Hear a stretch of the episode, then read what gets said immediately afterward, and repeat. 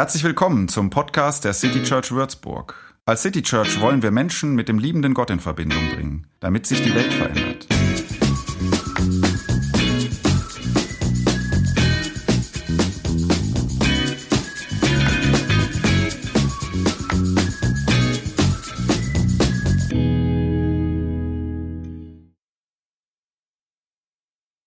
Eine ganz liebe Freundin, die ein paar Leute von uns im Sommer getroffen haben, die wohnt ganz im Süden dieser Republik, ähm, sagte, als wir uns verabschiedeten, hey, ich habe noch was für dich im Kofferraum.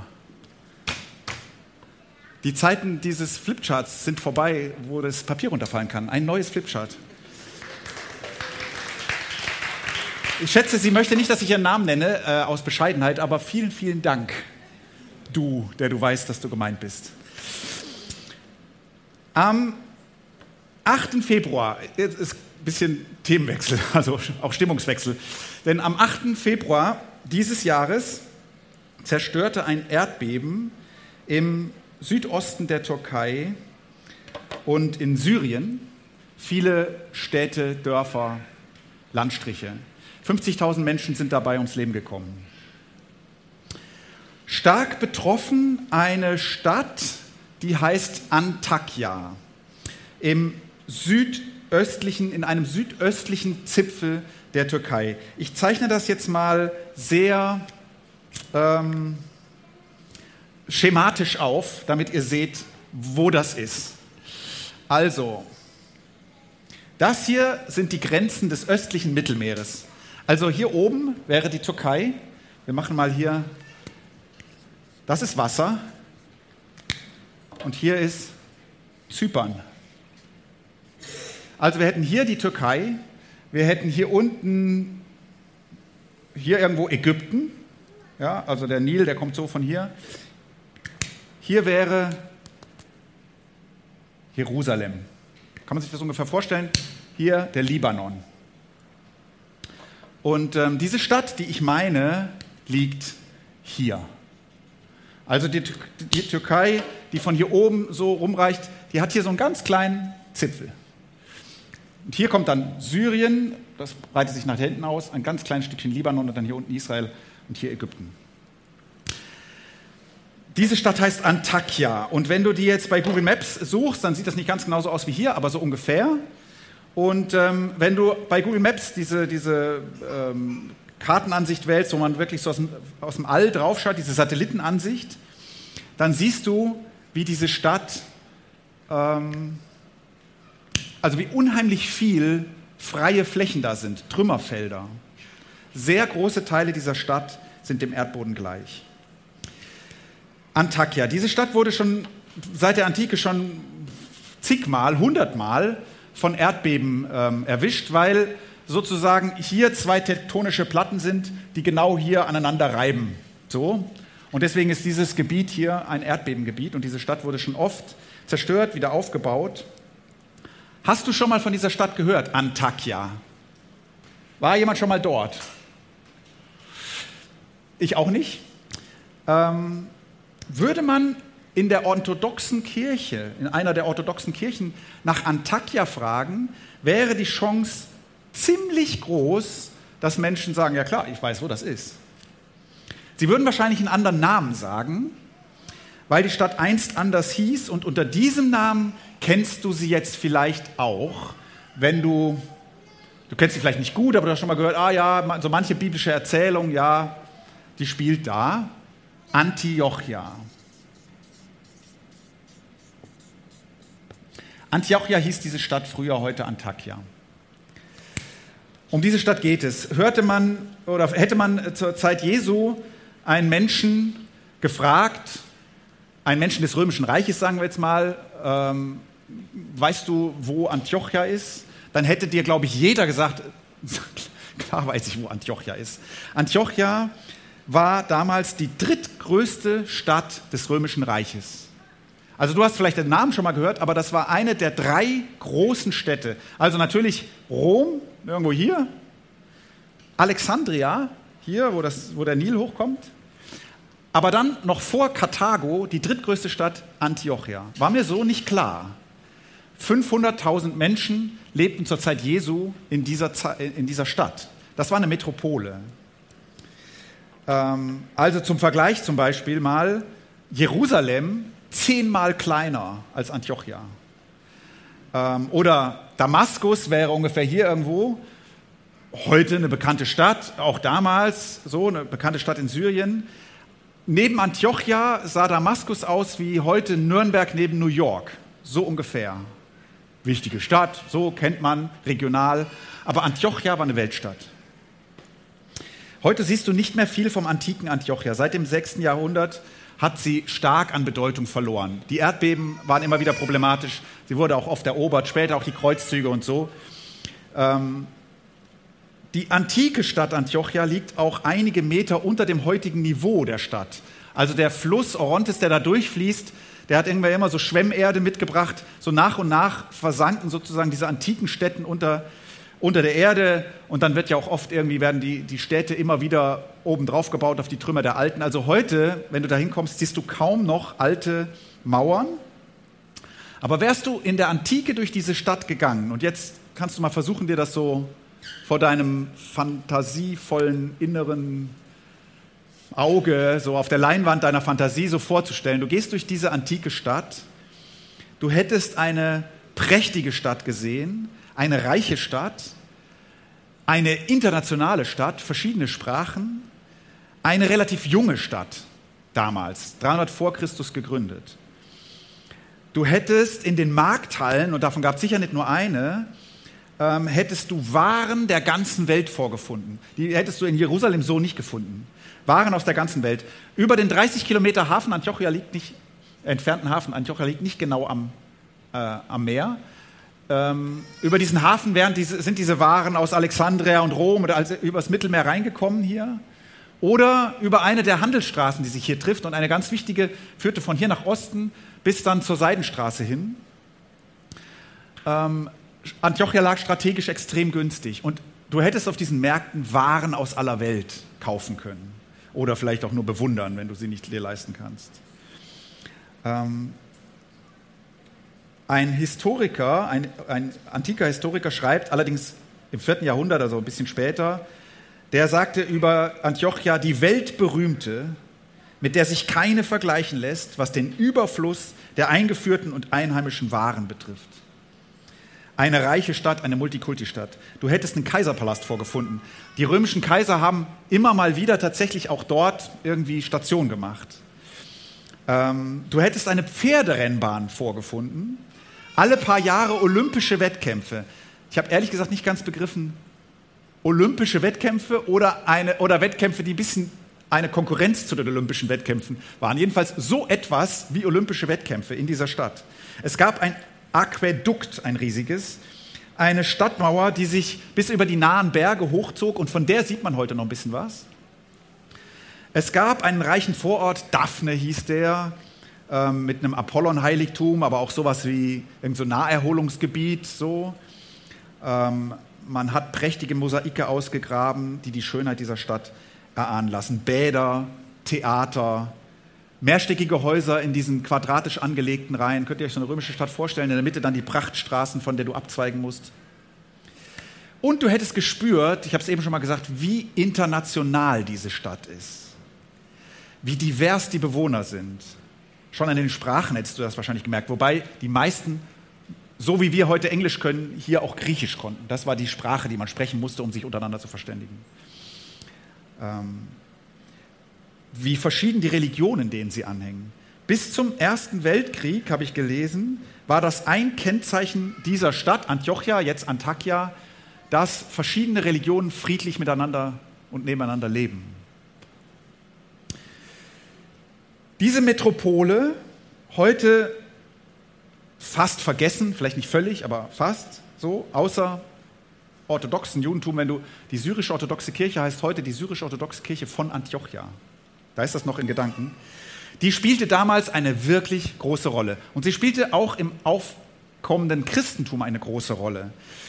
Ähm, drei Jahrhunderte später gab es fünf große Zentren der christlichen Welt logischerweise Jerusalem, wo alles anfing, Rom, ähm, Alexandria, Dazu kam Konstantinopel, das wäre hier ne, in der Türkei, und fünftens Antiochia.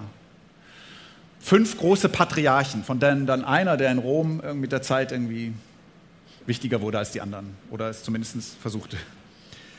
Ähm, orthodoxe Christen haben, wie gesagt, die, denen ist diese Bedeutung dieser Stadt noch bewusst. Wir haben sie oft weitgehend vergessen. Und diese Reihe will euch, das ist jetzt ihr kirchengeschichtlicher Anspruch, eigentlich so ein bisschen diese Stadt in Erinnerung rufen. Die ist wichtig für uns gewesen. Ohne diese Stadt hätte es das Christentum vielleicht nie bis zu dir und mir geschafft. Petrus hat lange in dieser Stadt gelebt. Ähm, die Schreiber der Evangelien Lukas und Matthäus haben möglicherweise, kamen möglicherweise aus dieser Stadt. Man ist sich da nicht 100% sicher. Paulus hat länger in dieser Stadt gelebt. Manche behaupten, er hätte nie länger als woanders in dieser Stadt gelebt, jedenfalls nachdem er seine Heimatstadt verlassen hat. Das ist aber auch wiederum nicht ganz sicher, aber er hat lange dort gelebt auf jeden Fall.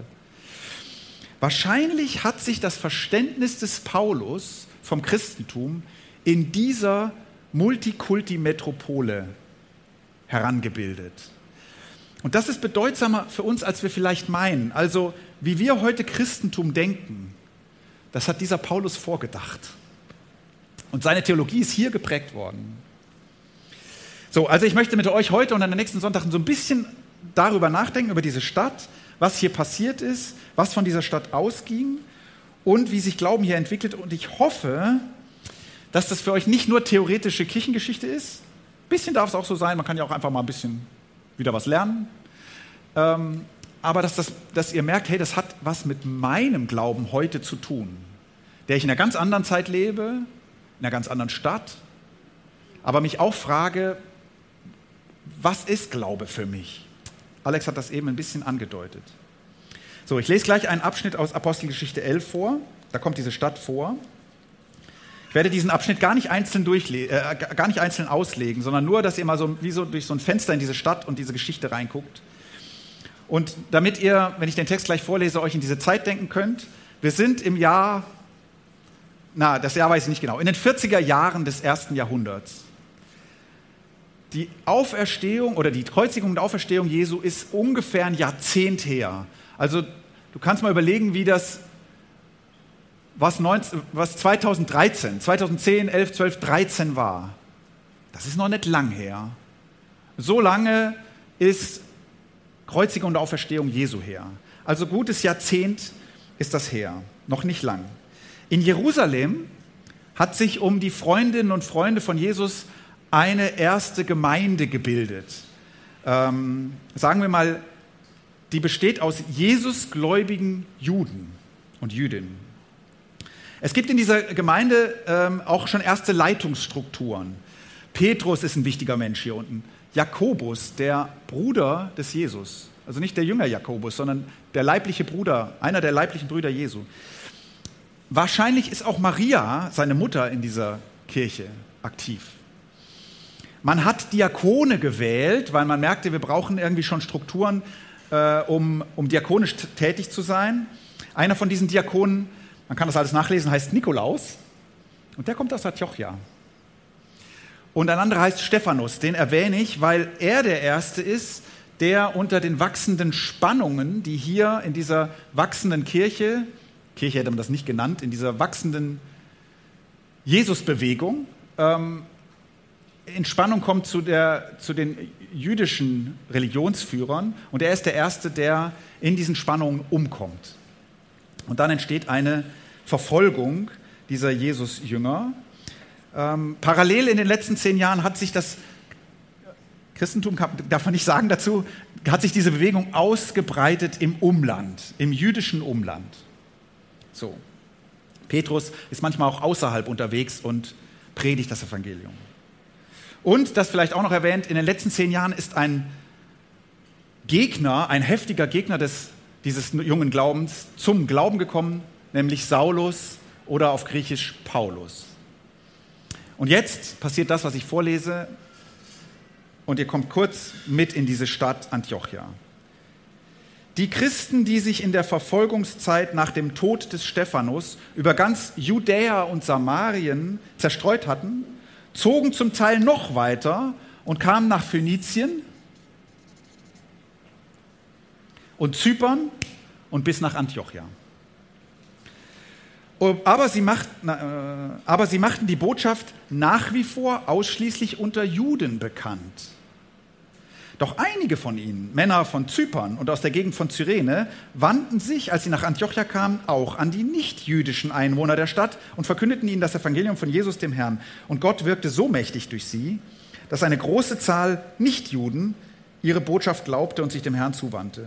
Von dieser Entwicklung auch die, erfuhr auch die Gemeinde in Jerusalem. Und Barnabas, auch ein wichtiger Mensch, reiste in ihrem Auftrag nach Antiochia. Als er sah, was dort durch Gottes Gnade geschah, war er glücklich. Er machte allen Mut und forderte sie dazu auf, dem Herrn mit ungeteilter Hingabe treu zu bleiben. Denn er hatte einen edlen Charakter, war mit dem Heiligen Geist erfüllt und hatte einen festen Glauben. Durch seinen Dienst stieg die Zahl derer, die an den Herrn glaubten, ständig an. Schließlich reiste er nach Tarsus, das ist irgendwo hier, um Saulus zu suchen. Und als er ihn gefunden hatte, nahm er ihn mit nach Antiochia. Die beiden waren dann ein ganzes Jahr miteinander in der Gemeinde tätig und unterrichteten viele Menschen im Glauben. Hier in Antiochia wurden die Jünger des Herrn zum ersten Mal Christen genannt. So, vielleicht habt ihr jetzt schon eine Ahnung, ähm, worin die Bedeutung dieser Metropole für die Ausbreitung des Christentums lag.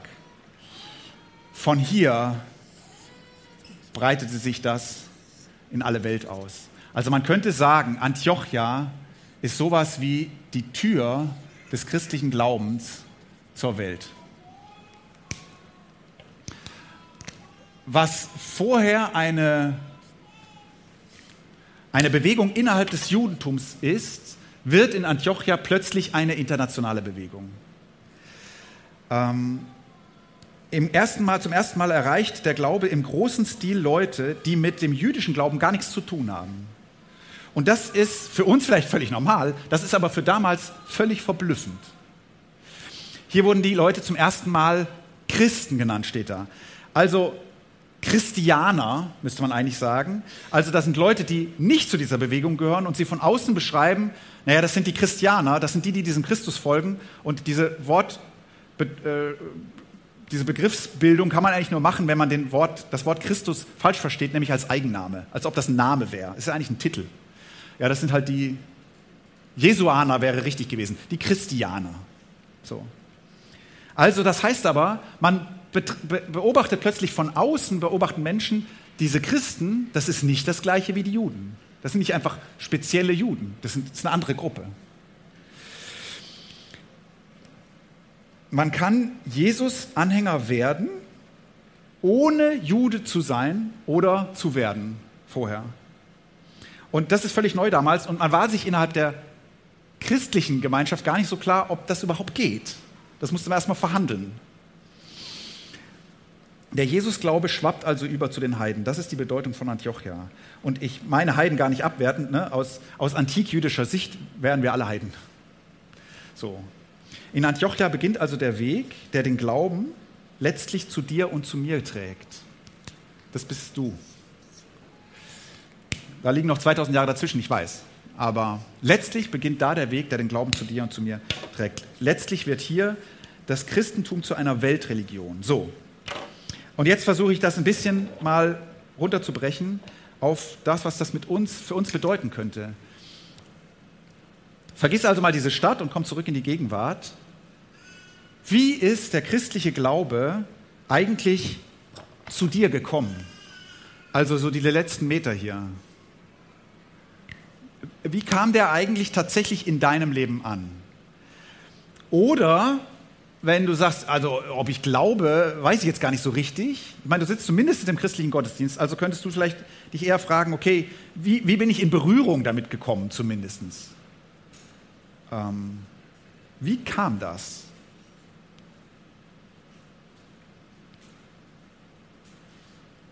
Waren das bestimmte Menschen? Oder hast du ein Buch gelesen? oder eine Veranstaltung besucht. Könnte auch was passiert sein und dabei hast du plötzlich gedacht, da, da ist mehr irgendwie und wie fing es an?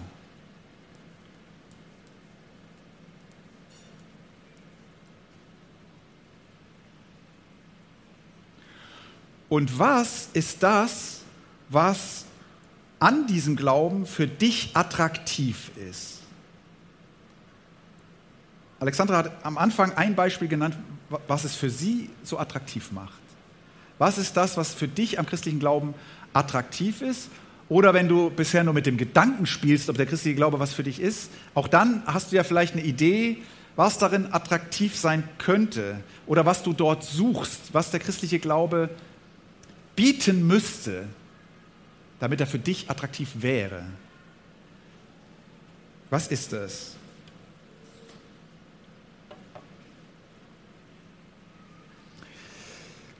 Wir haben in der Metropole Würzburg ein paar Leute auf der Straße gefragt, ähm, was sie glauben und warum.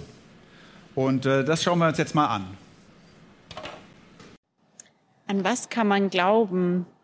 Puh, schwierig. Ich finde, man sollte viel in sich selber investieren, grundsätzlich. Mhm. Ähm, und ich finde, also ich glaube schon an was. Ich weiß nicht so ganz genau an was, aber ähm, ja, ich finde schon, das hält einen irgendwie fest, wenn man so ein bisschen einen Glauben hat. Ja. Ja, also verschiedene Sachen, zum Beispiel an Gott, an die Gesellschaft, an die moralischen Sachen, an die Kultur. Also ich bin Christin, ich bin evangelisch, ich glaube an Gott und ähm, ich finde, das ist wunderbar vereinbar mit der Wissenschaft und allen Erkenntnissen, die es im Moment gibt. Zu mir sagte immer jemand an sich selbst. Ja. Ähm, jetzt ist die Frage, ja, ähm, es kommen so viele Zweifel im Leben auf, es kommen vielleicht so viele Illusionen auf, es kommen so, vielleicht so viele Fragen in Bezug zur Zukunft auf, Sorgen, ja, was soll ich eigentlich noch glauben? Was ist Illusion, was ist Wahrheit, was ist Tatsache? Ja gut, früher war ich schon noch in der Kirche und habe so ähm, auch an Gott und sowas geglaubt. Jetzt bin ich mir nicht mehr so sicher. So typische Dinge als kleines Kind ähm, im Himmel und wieder treffen. Und das wünsche ich mir sehr. Ob es so ist, da bin ich ja mir nicht mehr ganz so sicher, aber ich würde es mir sehr wünschen, ja. Mm, ich, mein Gottesbild ist, glaube ich, in ständigem Wandel. Also ich habe eine Zeit lang Gott in so eine Schublade gesteckt oder in so eine Box und habe mit jeder Begegnung mit einem anderen Christen oder mit einem anderen gläubigen Menschen ähm, und mit jedem Buch, das ich gelesen habe und mit jeder Andacht gemerkt, ich muss die Box umbauen. also Gott passt da nicht rein, sondern ähm, Gott ist immer viel größer als das, was wir uns vorstellen. Mir wurde ein ähm, Feld vorgestellt, ja, eines katholischen Glaubens, ja, wie er über Generationen weitervermittelt wurde und wie er weiter ähm, und wie er auch gelebt wurde. Aber es war teilweise auch ein bisschen ein ähm, engend und es kamen in mein Leben andere Fragen. Nee, also tatsächlich religiös jetzt bei mir eher weniger. Also ich bin auch in keiner Konfession oder so, aber ähm, grundsätzlich glaube ich schon, dass es irgendwas Größeres noch gibt. Ich gehöre der katholischen Religion an, aber äh, mein Glaube ist ein bisschen abgeschweift. Ich finde das, was die Kirche macht und sagt und tut, nicht immer okay. Finde ich machen auch viele gute Sachen. Ähm, aber so 50-50 würde ich behaupten. Ja, ich bin religiös. Also ich bin Muslime. Ich würde sagen nein. Also tatsächlich nicht unbedingt. Ich glaube, vielleicht für manche Personen schon, weil manche sich darauf einfach, ja, mit, damit sich verbinden. Mhm. Ich brauche es nicht unbedingt und äh, finde auch, es muss nicht unbedingt sein. Also ich bin der Meinung, dass man die Kirche nicht unbedingt braucht, bin ich ganz ehrlich. Ähm, ich möchte auch niemanden auf die Füße treten, ganz klar. Aber ich denke, ähm, wenn man glaubt, dann spielt es keine Rolle, wer einen da einlädt, leitet, wie auch immer. Das ist der Glaube, den man selber hat und dann braucht man da niemand anderen zu. Ja, Glaube braucht Gemeinschaft. Ich finde, das ist so ähnlich wie in einem Sportverein. Du kannst auch immer nur alleine laufen gehen und du kannst eine Ballsportart alleine trainieren und den Ball gegen die Wand spielen. Aber um fürs Spiel und um am Ende fürs Finale vorbereitet zu sein, brauchst du ein Team, das dich ermutigt und das dir sagt, du bist auf dem richtigen Weg, weiter so, wir machen das gemeinsam. Ja, gute Frage. Manche, ähm, manche Personen würden sagen, definitiv ja. Und ähm, wenn ich jetzt an mein familiäres Umfeld denke, als offene Großeltern, die brauchen das, ja. Weil ähm, sie finden keinen anderen Anker zum Glauben als der Glaube, der ihnen beigebracht wurde. Warum? Ja, ich glaube, man braucht es im Leben, um sich irgendwie wieder hochziehen zu können, vielleicht in manchen Dingen oder so. Also gerade wenn vielleicht irgendwas passiert ist oder so im Leben, hält einen das, glaube ich, gut fest. Also Ja. So auch als Anker. Genau, so ein Anker. Und ich glaube, das ist für viele Personen schon wichtig und auch gut. Weil so, ja, gerade so für die Psyche, glaube ich schon, das tut gut, wenn man an was glauben kann. Ja. Also ich denke, dass da viel äh, die Hoffnung mitspielt. Eben auf ein Wiedersehen von den Liebsten, eben auf ähm, ein Leben danach, dass nicht nach unserem Tod einfach alles zu Ende ist, wie äh, als würde man schlafen, ne? So stelle ich mir das manchmal vor. Für mich persönlich denke ich, das ist sehr wichtig. Also generell in, die, in meinem Leben persönlich und auch für die, für die Menschheit generell, ja. Wenn Sie zum Beispiel lösungsorientiert sind und es ist ein bisschen knifflig im äh, äh, Leben und es äh, lässt sich vielleicht etwas nicht aus eigener Kraft schaffen, ähm, dann liegt es nahe, dass man nach einer höheren Intelligenz sucht, ähm, um dann nach äh, Lösungen zu empfinden. Weil es ihn gibt. Mein Mann steht da drüben und wenn du mir sagen würdest, ich glaube nicht an den, dann würde ich dir sagen, doch. Und genauso ist es für mich mit Gott. Es ist eine reale Person, zu der man eine Beziehung hat. Sehr schön. Das war's und jetzt gebe ich zurück ins Studio zu Christoph. Was war damals das Attraktive am christlichen Glauben? Was führte dazu, dass in dieser Weltmetropole, man müsste die eigentlich noch ein bisschen anders zeichnen, also dass in dieser Weltmetropole Antiochia ähm, die Geschichte an einen, von, von einem auferstandenen Wanderprediger hier unten in der Provinz, dass die hier oben so eine Dynamik entfacht. Gerade unter Leuten, die einen völlig anderen Hintergrund haben. Ich will jetzt den Rest der Zeit nutzen, ähm, diese Frage zu beantworten oder zu versuchen ähm, und die stärksten S, wie sagt man das, äh, USPs des christlichen Glaubens zu benennen. So, indem ich einfach sozusagen die Apostelgeschichte bis dahin durchgeforstet habe und habe geguckt, was, was, was war das eigentlich? Und du kannst aber für dich mal überlegen, bei welchem Punkt würde ich sagen, das ist auch für mich wichtig.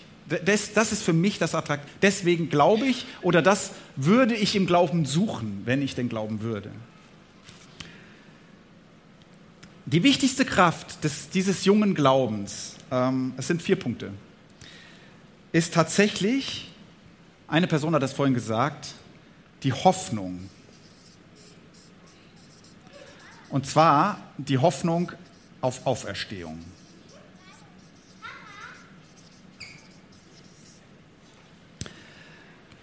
Die Kreuzigung Jesu, 10, 12, 15 Jahre her, hätte diese kleine Jesus-Bewegung eigentlich platt machen müssen.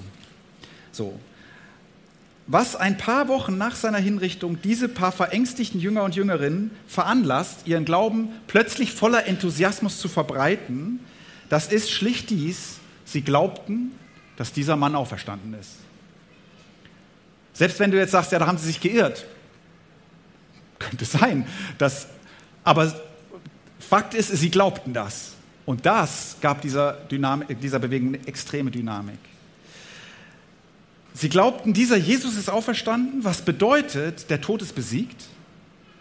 Was bedeutet, auch ich, wir werden eines Tages auferstehen.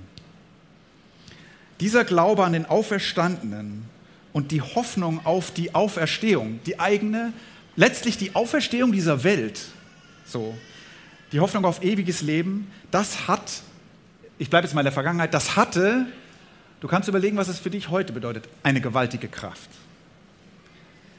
Letztlich bedeutet das ja irgendwie auch, alles ist möglich. Also wenn, das richtet dich auf, wenn du am Boden bist und, und man ist öfter mal am Boden und braucht das aufgerichtet zu werden. Das Zweite ist wohl dies, ähm, diese Leute hatten einen starken Zusammenhalt und sie haben einander geholfen. Ich wollte jetzt hier nicht das Wort Nächstenliebe hinschreiben, weil das so abgegriffen ist. Deswegen habe ich diese beiden Worte gewählt. Ähm, ein starker Zusammenhalt, trotzdem konntest du leicht dazukommen und die Hilfe, das sich umeinander kümmern, ähm, machte nicht irgendwo an Grenzen Halt. Es gab in der jungen Kirche dann Grenzen und dann hat man schnell überlegt, über diese Grenzen müssen wir drüber kommen. Zum Beispiel, wir ist jetzt egal. Also, man hat, ähm, man hat das ganz stark gelebt. Zusammenhalt, es ist leicht dazu zu kommen, aber wir haben einen starken Zusammenhalt und wir helfen einander. Ähm, man darf das nicht zu sehr idealisieren, als ob das jetzt irgendwie alles äh, Engel gewesen wären. Ja, die hatten auch ihre Probleme, aber sie versuchten zu leben, was Jesus ihnen gesagt hat: Liebe deinen Nächsten wie dich selbst. Liest man die Texte über die frühen Christen, war ihr Engagement füreinander, für Arme, für Kranke sehr auffällig. Und dass man das über soziale Gräben hinweg tat. Dass jeder Mensch eine Würde hat. Egal wer oder sie ist, arm oder reich, frei oder Sklave, gebildet, ungebildet, Frauen und Kinder, Männer. Das war eine außergewöhnliche Idee. Man könnte fast sagen, schreibt das mal noch hier hin, die Menschenwürde. Die Menschenwürde. Ein drittes, und das fällt zumindest auf, wenn man die Apostelgeschichte liest, da weht dir auf jeder Seite ein ziemlicher Enthusiasmus oh. entgegen. Ein ziemlicher Enthusiasmus. Die jungen Christen scheinen Gottes Kraft an jeder Ecke irgendwie zu vermuten und oft auch zu erkennen. So. Es gab Not, es gab Bedrohung, es gab Gewalt, es gab Tod, Verfolgung und so, aber darin eben dann ganz oft auch die Erfahrung von, ja, man muss oft sagen, Wundern. Und das macht enthusiastisch so. Also die Bewegung, ähm, das muss man zumindest zugeben. Selbst wenn man jetzt sagen würde, vielleicht übertreiben die Texte ein bisschen oder so, wenn du das kritisch sehen willst, okay. Aber du musst zugeben, enthusiastisch waren sie auf jeden Fall, sozusagen. Die Bewegung hatte ihren Drive dadurch, dass Menschen Übernatürliches erwarteten und, und erlebten. Das vierte, diese neue Religion, also es ist noch keine Religion, sie fängt hier an, eine zu werden. Also wir bleiben jetzt mal nochmal dabei bis zu diesem Zeitpunkt. Diese Jesusbewegung, dieser neue Glaube steht ohne Vorbedingungen allen offen. Also das Heil, ich nehme mal dieses altmodische Wort, also was ich damit meine, so, sozusagen die, die Gottes, die rettende Gottesbeziehung, so, die wird dir einfach geschenkt. Wop, wop, wop. Ähm, umsonst. Gnade, Vergebung, all sowas gibt es umsonst. Im Zentrum steht ein gnädiger Gott, dessen Liebe auch dann nicht in Zorn umschlägt, wenn du ihn an ein Kreuz schlägst. Jedes Abendmahl erinnert diese junge Bewegung daran, ähm, wir sind von Gott geliebt, einfach weil wir da sind. So, diese, drei, diese vier Dinge, man könnte jetzt noch kleinere Faktoren benennen. Ich, ich sage mal, möglicherweise, manche sagen das, dass das Christentum auch für Frauen attraktiv war ähm, weil sie in dieser Weltsicht ungeahnt aufgewertet wurden. So, das scheint aus heutiger Sicht, fragt man sich, naja, ähm, du liest diese alten Texte oder so. Und ich glaube, da hat die Kirche dann später auch ein bisschen was verloren wieder von. Aber manches damals war revolutionär, was heute rückständig wirkt, im Blick auf Gerechtigkeit. Man könnte sagen, vielleicht das, war das auch ein Faktor. Man könnte auch vielleicht zumindest im Judentum nennen, dass es da ein bald, die Erwartung eines baldigen Weltendes gab, so gesellschaftlich. Also die Zeit Jesu, das war die Hochzeit von apokalyptischen Erwartungen. Und jetzt ist da ein, ein junger Glaube, der sagt, der Mensch, der auferstanden ist, an den wir glauben, der hat gesagt, das Reich Gottes bricht jetzt an. Könnte auch ein Faktor gewesen sein. Es könnte auch sein, dass ein Faktor ist, also ich sage mal, eine Religion, die verfolgt wird, ja, die wirkt ja erstmal nicht attraktiv. Oder eben gerade doch dass Menschen da offensichtlich, dass denen ihr Glaube so wertvoll ist, dass sie dafür alles aufgeben und wenn es ihr Leben ist. Bis heute macht das Religion nicht kaputt, sondern attraktiver.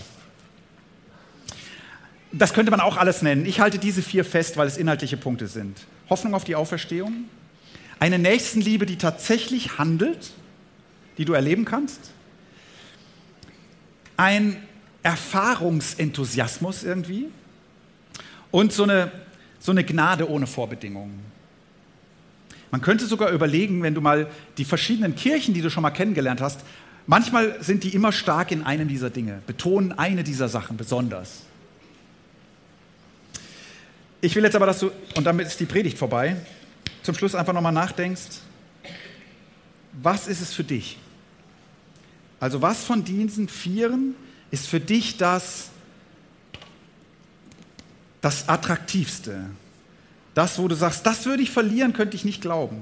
Oder das, das würde ich gern gewinnen, könnte ich nur glauben.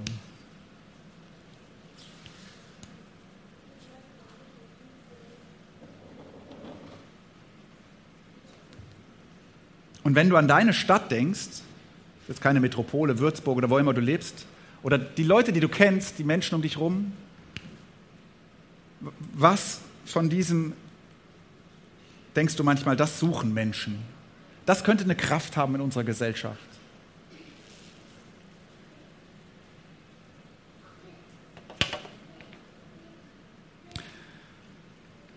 Ich spreche ein Gebet.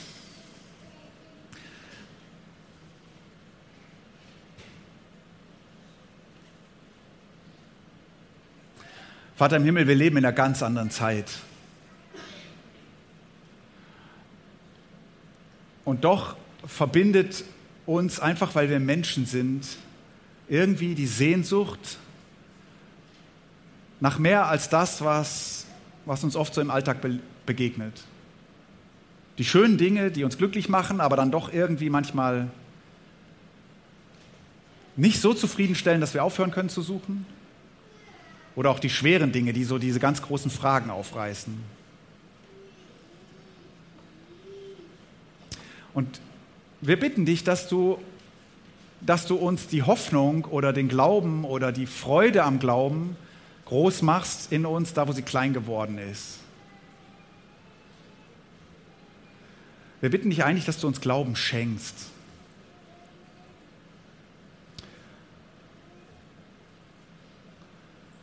Und dass wir Antworten auf Fragen finden oder mit Fragen leben können, ohne dass es eine Antwort gibt. Und wir bitten dich, dass du dich in dieser Welt zeigst als ein wirksamer Gott. Nicht nur einen, an dem man so theoretisch glaubt, sondern der was verändert. Diese Welt braucht viel Veränderung. Wir wünschen uns das vor allen Dingen für die Leute, denen es schlechter geht als uns selbst.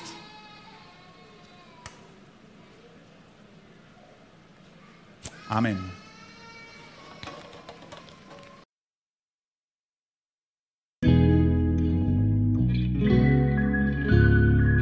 Mehr Infos zu dem, wer wir sind und was wir machen, kannst du unter citychurch.de nachlesen. Wenn du uns unterstützen willst, und wir brauchen Unterstützung, findest du Informationen dazu in den Show Notes oder unter citychurch.de-spenden. Vielen Dank und bis zum nächsten Mal.